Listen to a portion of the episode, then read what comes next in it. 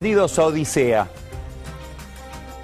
Julio María Sanguinetti, el gran líder uruguayo, que dicho sea de paso va a estar este jueves en Buenos Aires, en el Malva, dictando una conferencia sobre el pintor Barradas. Después vamos a hablar de esos viajes de Sanguinetti hablando de pintura a Buenos Aires. Sanguinetti dice, el poder normalmente está arriba puede estar afuera, nunca debe estar abajo. Arriba es lo normal, el que tiene los votos es presidente y manda. Afuera no es tan habitual, pero podemos ver el caso de Lula y Dilma, el que tiene los votos no es el presidente. Podemos ver el caso de Uribe y Duque en Colombia, el que tiene los votos no es el presidente. Pudimos ver en la Argentina el caso de Irigoyen y Alvear, o hoy se va a referir a esto con mucho detalle, Camila Perochena, el caso de Perón y Cámpora. Lo que no puede suceder, dice Sanguinetti, es que el poder esté abajo,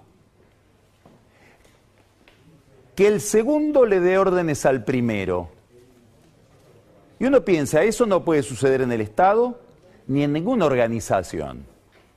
Termina siendo enloquecedor. Decía que hay que prestar atención a las visitas de Sanguinetti porque en el año 87 llegó un día después de la derrota de Alfonsín en las elecciones de septiembre, cuando perdió la provincia de Buenos Aires a manos de Cafiero y perdió en todo el país. Y en el año vino a dar una conferencia sobre el Blanes. En el año 97 vino a dar una conferencia sobre Torres García Sanguinetti, es un experto en pintura. Había perdido esa semana Menem. Ahora viene a hablar de barradas. Los oficialismos deberían anotar cuando viene Sanguinetti a hablar de pintura porque les está avisando que van a perder. Lo que dice Sanguinetti al decir el poder no puede estar abajo es la clave del fracaso de este experimento político. En el fondo lo que le ha fracasado a Cristina es un diseño. El diseño por el cual puso un delegado en la Casa de Gobierno, se puso ella como vicepresidente, pero además elige un delegado que nos quiere hacer creer que piensa distinto de ella. Bueno, lo único que puede surgir de ese experimento es incertidumbre para todos, también para los que son, voy a usar una palabra muy peronista, conducidos y también para los votantes. Hay además de un problema de diseño estructural, un problema personal de encuentro entre dos psicologías que tienen que ir al choque y lo que estamos viendo es el choque entre esas dos modalidades. Una presidenta, una vicepresidenta, una expresidenta egocéntrica, mandona, hay que leer la carta.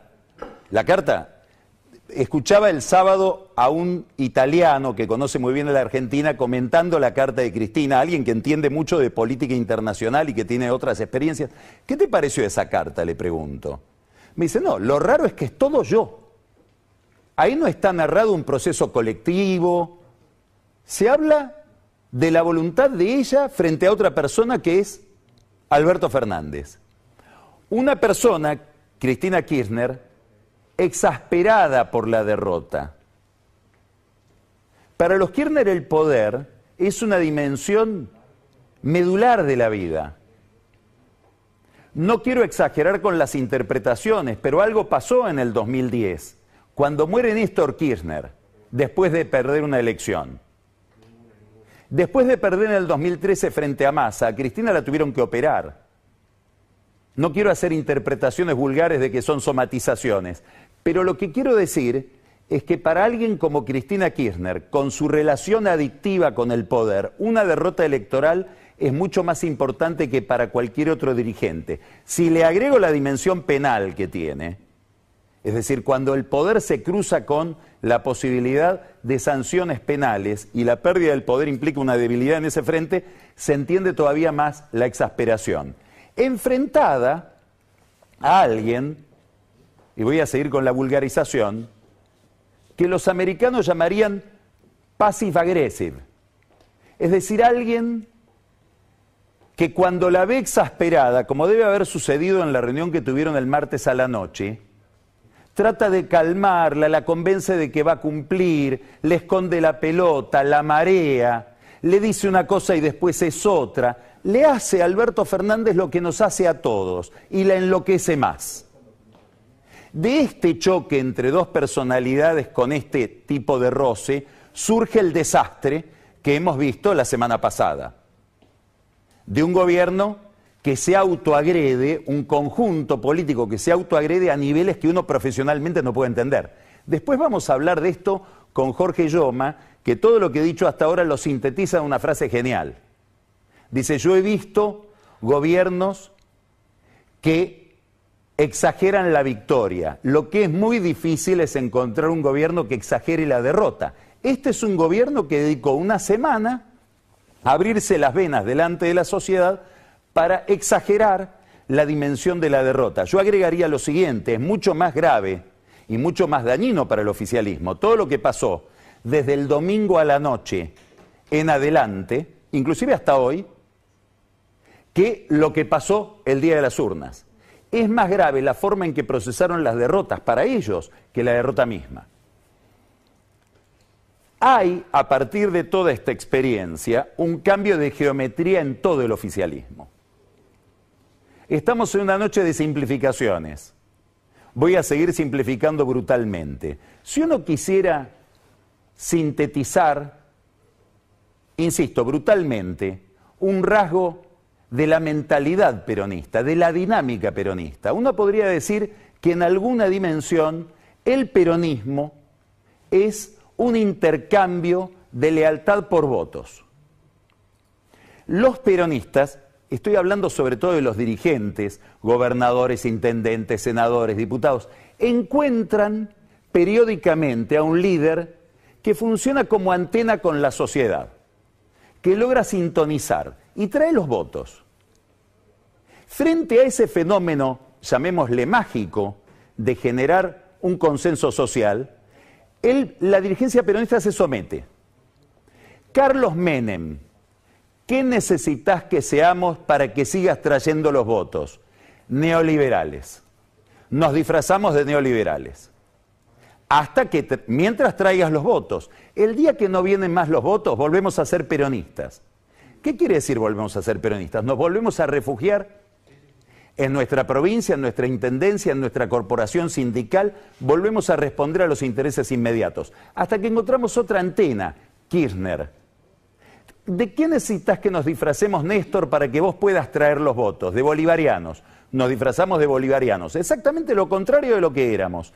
Mientras traes los votos. Lo que pasó el domingo pasado es que empezó a hacer ruido la antena.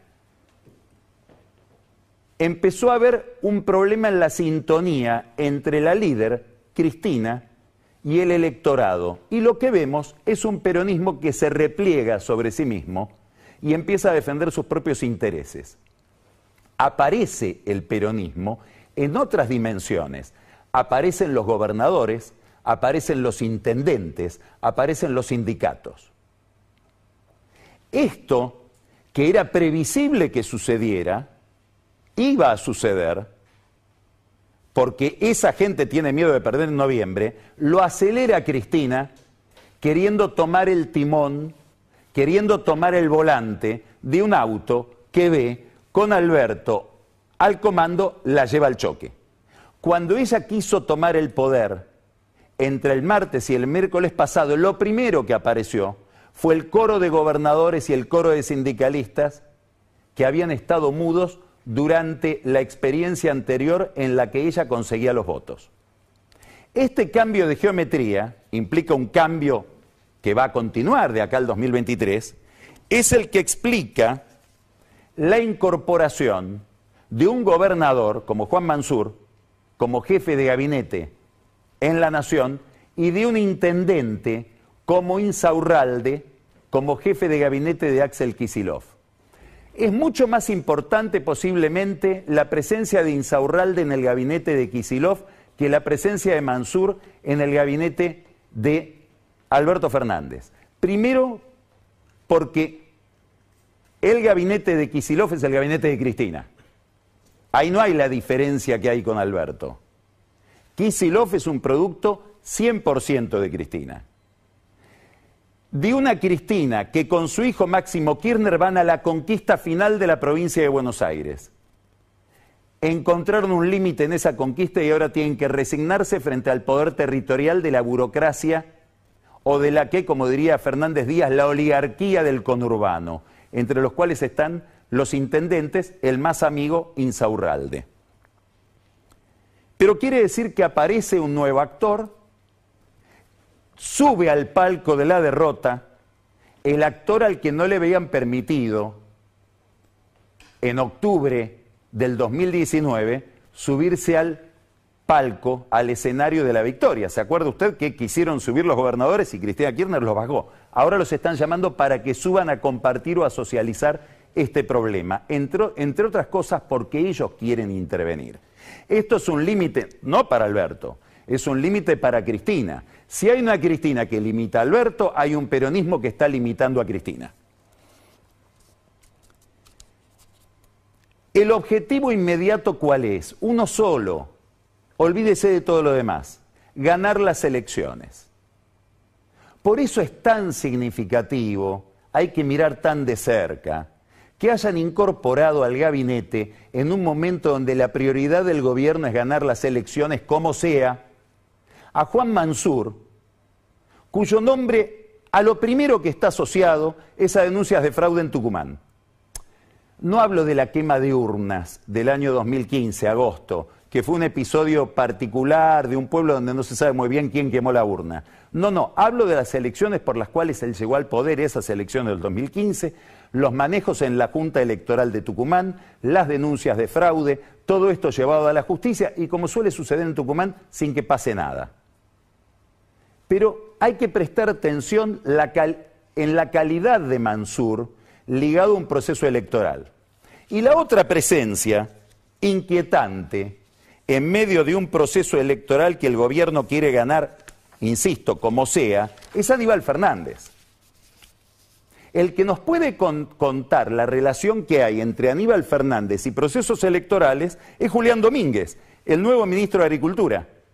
Ya uno los podría llamar Caín y Abel, porque hay que recordar que en las primarias del PJ del año 2015, cuando se dirimía la candidatura peronista a la gobernación de la provincia de Buenos Aires, las boletas de Domínguez llegaron tarde a los lugares de votación de muchos lugares del conurbano y ese proceso electoral lo conducía Aníbal Fernández que era candidato a gobernador en contra de Domínguez y que, entre comillas, le gana la elección a Domínguez. Bueno, Fernández es otro protagonista principal de esta elección que viene y va a ser el encargado de cuidar las urnas. Yo no quiero anticipar nada que, que implique prejuicios, sospechas infundadas. Lo que digo es, si la oposición está dormida, que se despierte y empiece a buscar fiscales. Mansur. ¿Quién es Mansur? El nuevo jefe de gabinete. Primero, es un indultado, un indultado más de Cristina. Es una Cristina que para conseguir el poder ya debió indultar mucha gente, eminentemente a Alberto Fernández y a Sergio Massa, y que ahora para conservar el poder, como ella misma dice en la carta, debió indultar a Mansur, que cometió el pecado después de las primarias del 19, cuando emergió Alberto Fernández como candidato a presidente exitoso, de decir acá está el nuevo líder del peronismo y jubilarla a Cristina. Bueno, Cristina ahora tiene que inclinarse delante de ese aliado de Fernández, al que en su momento vetó como jefe de gabinete que quería tener Fernández. Es un aliado de Fernández. Para que no se, note tanto esta relación o esta lealtad de Mansur con Fernández, ella hizo algo muy inteligente en la carta que dijo, se lo puse yo. Pero no es de ella, es de Fernández. Tiene muchos significados la presencia de Mansur en el gabinete, pero hay uno que tal vez sea el más relevante un fenomenal avance de Hugo Sigman con el que Mansur está íntimamente ligado, tanto que Sigman pidió la presencia de Mansur en el gabinete públicamente cuando se estaba armando el primer gabinete y no lo logró. Fue un ministro de salud muy aliado a los negocios de Hugo Sigman. Y hoy parece ser un premio para un empresario que todavía debe 9 millones de vacunas. Es decir, las vacunas AstraZeneca, que para agosto ya tendrían que haber sido 22 millones, todavía faltan que entreguen 9 millones. Aún así, está premiado. Y dicen que al final de todo, en última instancia, lo que decidió que Mansur acepte la jefatura de gabinete fue un llamado de Sigman. En el plano sindical, seguimos dentro del entramado de los negocios de salud.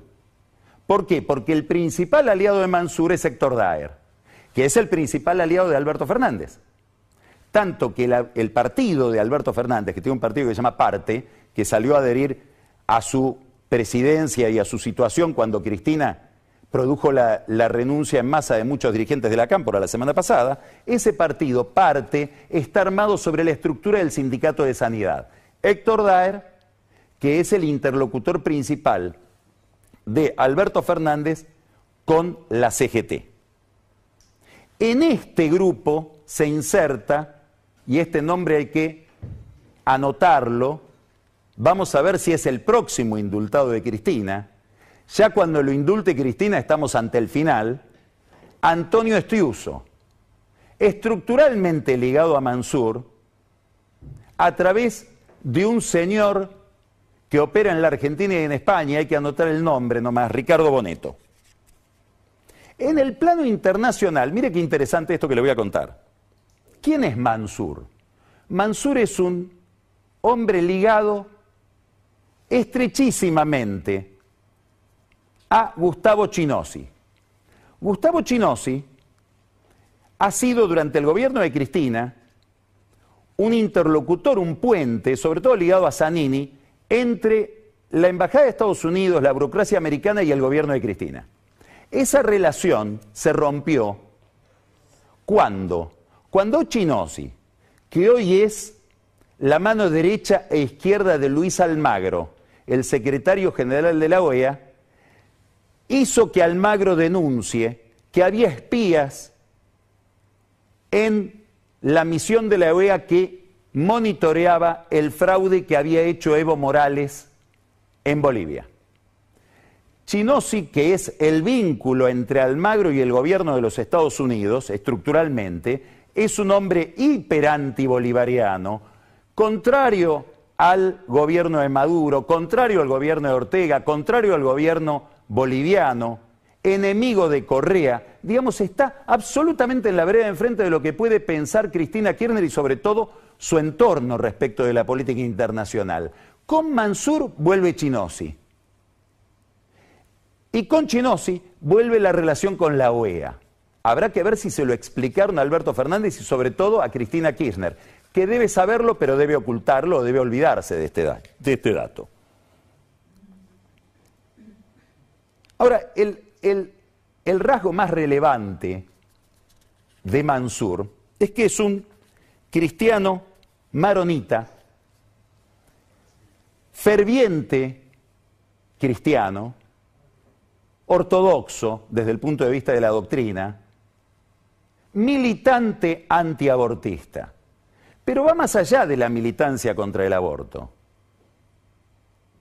Está acusado de haber encubierto crímenes de mujeres atacadas y muertas en Tucumán hay un caso estridente, que es el caso de Paola Tacacho, es una mujer que era acosada por un demente, después fue asesinada por ese demente que a su vez se suicidó, ella reclamaba ante el juez Pisa, el juez Pisa no hizo nada y fue protegido sistemáticamente por Mansur en ese femicidio. Hay otro caso resonante, el caso de una chica, Lucía, de 11 años, violada por la pareja de su abuelo, que tuvo dificultades para que le legalicen un aborto que era legal a instancias de Mansur. Todo esto fue denunciado en su momento, si quieren vemos el, el tuit, por Elizabeth Gómez Alcorta, la ministra de Género de este gobierno. Acá lo tienen. Las referentes del Frente Patria Grande denunciamos por abuso de autoridad Mansur, las autoridades de salud de Tucumán y una fiscal por obstaculizar el aborto, legal de la niña Lucía, quien había sido violada. Bueno, frente a estos episodios, yo casi que me animo a hablarle a la ministra Gómez Alcorta, lo voy a hacer en términos especiales para que me entienda ella lo que le estoy diciendo. Ministra Gómez Alcorta, todos nosotros estamos sorprendidos de que con la presencia de Mansur usted todavía no haya presentado la renuncia. ¿Qué quiere decir todo esto? Que para algunos miembros del gobierno, las cuestiones ideológicas, las cuestiones que tienen que ver con la celebrada expansión de derechos, las cuestiones donde se cruzan la moral convencional con la política, son asuntos folclóricos frente a la urgencia del poder. Así como el ingreso de Mansur significa un avance de Sigmund, el ingreso de Aníbal significa un avance, si había la posibilidad de uno más, de Cristóbal López. Ya Cristóbal López tiene en este gabinete dos abogados personales, tiene a Alberto Fernández y ahora Aníbal Fernández. ¿Por qué está Aníbal en el gobierno? Uno diría para recuperar votos en Quilmes, donde si él está identificado con el oficialismo de Quilmes que lidera Mayra Mendoza, perdieron mal. No, probablemente, muy seguramente, Aníbal Fernández vuelve al gobierno de la misma manera en que volvió cuando se produjeron los episodios del Parque Indoamericano. Y Cristina Kirchner, presidenta, desplazó a Nilda Garré, que tenía un enfoque ideológico de la seguridad, y puso a alguien que conduzca las fuerzas por las dudas que haya que reprimir. Es decir, Aníbal Fernández viene a este gobierno de nuevo, desde Río Turbio al Ministerio de Seguridad, a garantizar el orden público. En un momento donde el gobierno sospecha porque se está disolviendo la relación entre los pobres y el oficialismo, puede haber tensión social.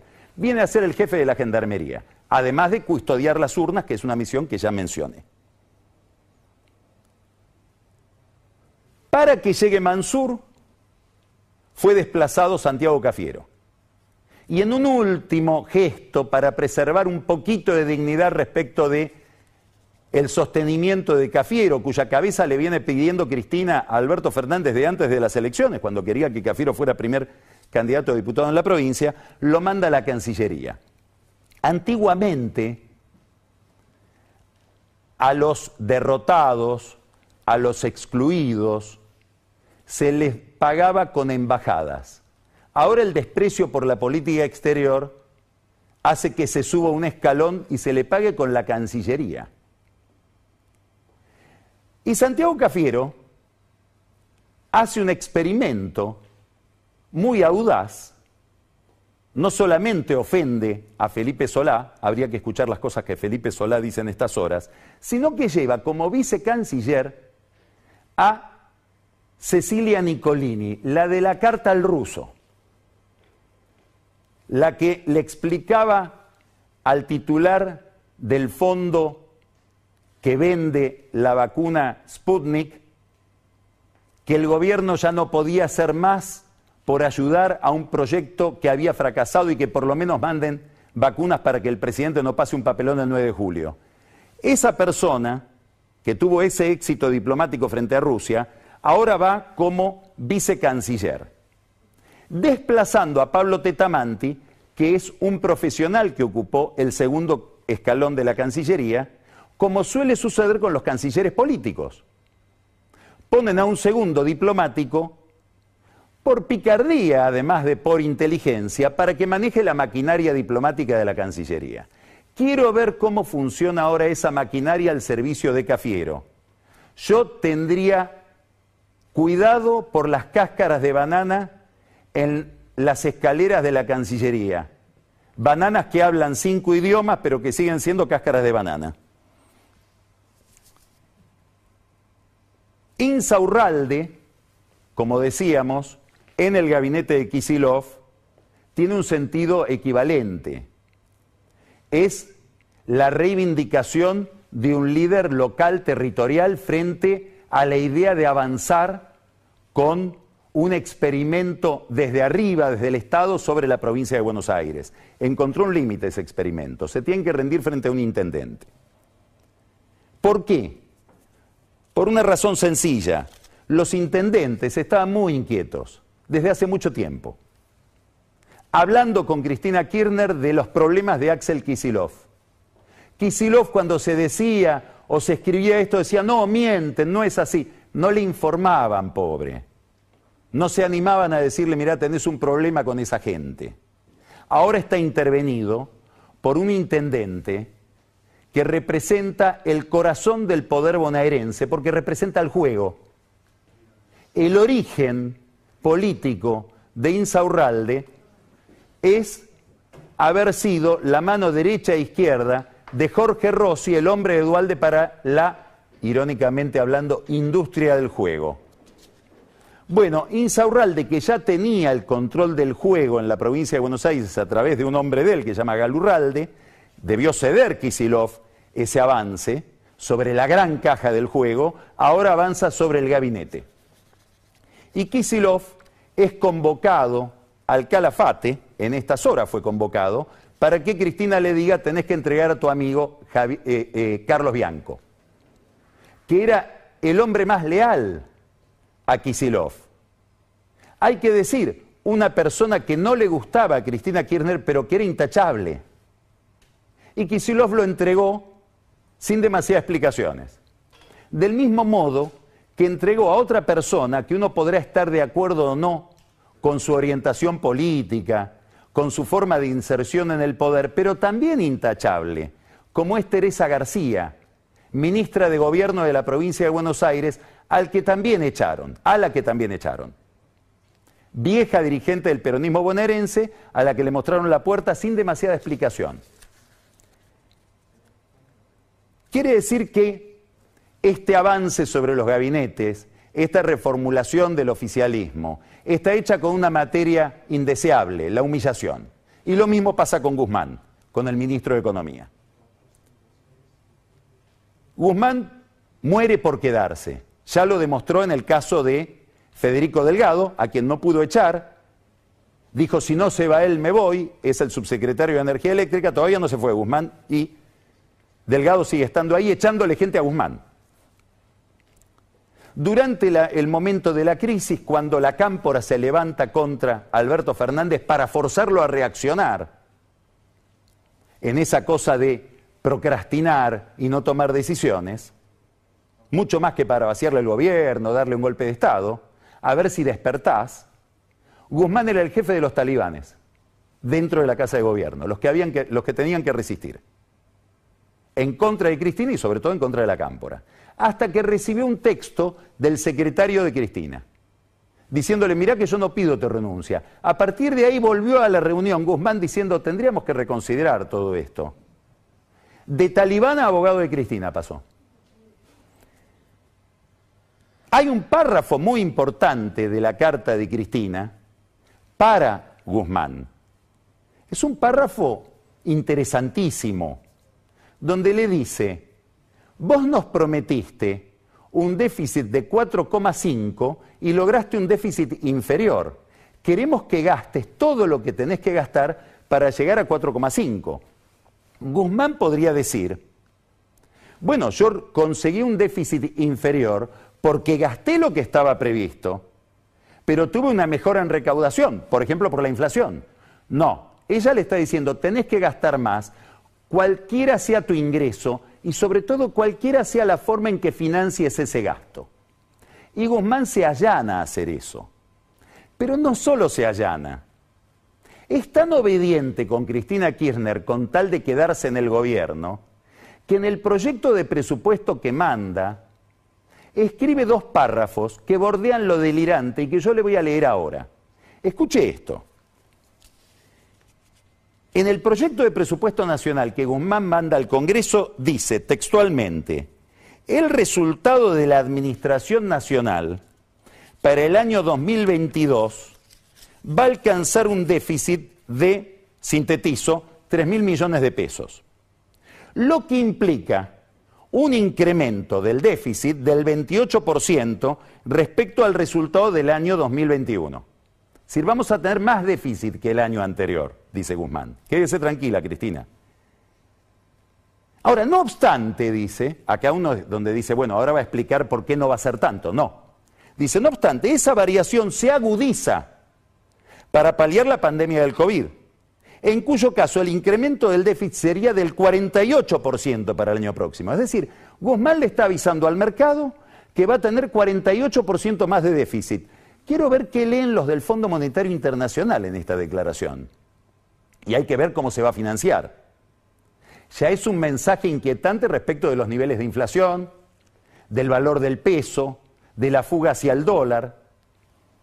Otro párrafo de esa presentación de Guzmán dice, el resultado primario para 2022 resulta deficitario en 2.100 millones de pesos lo cual significa un aumento del déficit del 17.5, del déficit primario, respecto del ejercicio vigente. Estoy aumentando el déficit, Cristina, no se confunda, no tema. Si se netean los refuerzos para paliar la crisis de la pandemia, dice Guzmán, se prevé un incremento del déficit primario del 44%. Es decir, que el ministro, que el año pasado le fue a decir a los empresarios, tenemos un problema con el dólar porque tenemos mucho déficit y tenemos que emitir mucho, ahora le está diciendo a Cristina y a todo el mundo, porque esto está en el presupuesto, quédense tranquilos que vamos a tener más déficit el año que viene, no menos. Grave problema con la inflación, que tal vez termine produciendo otro cambio en el gobierno, terminen desplazándola a Paula Español en el sistema de control de precios y designen a un economista ligado al gobierno, ligado al oficialismo, ligado a Cristina Kirchner, que se llama Hernán Letger. Prestar atención a ese nombre. Con la permanencia de Guzmán, no sabemos hasta cuándo, se confirma que el gobierno sigue queriendo acordar con el Fondo Monetario y se confirma la frustración de Sergio Massa, que pensaba desembarcar al gobierno como una especie, al Ejecutivo, como una especie de megaministro que reunía para sí las funciones de ministro de Economía, ministro de Producción y absorbía un área que le es propia a través de un delegado que es el área de transportes. Bueno, Cristina Kirchner perdonó a Massa, pero no tanto para darle semejante monto de poder. Acá queda una persona desorientada, es nada menos que el representante en el fondo, Sergio Chodos, que tuvo mucha relación con Massa en los últimos tiempos. Recuperó la vieja relación que tenía con él en Lancés. Algo de lo que se enteró Guzmán. Habrá que ver cómo prospera esa relación que era tan afinada entre Guzmán y Chodos, porque ahora hubo algo, no diría parecido a la traición, pero un reblandecimiento en el vínculo. Alguien dice, Chodos ya no tiene el viejo GPS que lo alimentaba cuando estaba en Lancés. Es lo importante, esta política que va a llevar adelante el gobierno para ganar las elecciones lo aleja del acuerdo con el fondo. De un fondo que está en una crisis porque Cristalina Georgieva no era tan cristalina y ahora está impugnada por haber manipulado datos en favor de China cuando era funcionaria del Banco Mundial y un economista, premio Nobel del 2018, que era economista jefe del Banco Mundial en la época en que ella manipulaba los datos, ella dice que no lo hizo, Paul Romer dice, ahora se entiende por qué yo renuncié al Banco Mundial en aquel momento.